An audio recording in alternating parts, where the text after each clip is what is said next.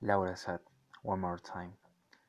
Es curioso cómo alguien se clava en tu sangre, en tu vida y en tus sueños. A diario nos inventamos una vida, una identidad o algo que haga menos miserable nuestra rutina.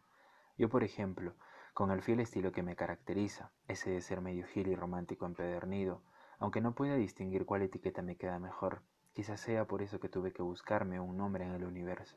Alexis Pazzi. Sí, suena bien, es casi orgásmico, pero hoy no quiero escribir sobre eso, porque hoy, al igual que todos los días, no puedo dejar de pensar en Laura Sad. Hoy, por ejemplo, tuve un día algo aburrido, porque no tuve siesta. Fui a la U para ver en cuál de todos los pastizales podía echarme a leer un cuento de mi escritor favorito, o simplemente reunirme junto a los pocos amigos que tengo para poder rajar de los profes, ya que ahora decir que son unos hijos de puta a través del WhatsApp está penado.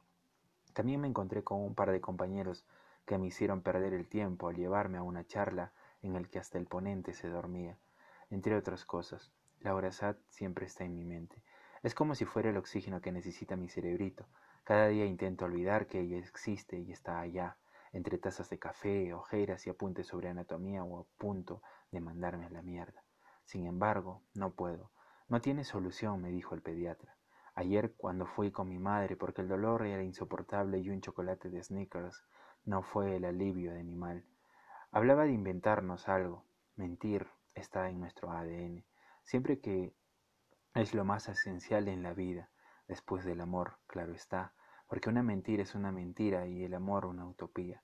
Así como Eduardo Chirino rezaba, un río es un río y la muerte un asunto que no nos debe importar.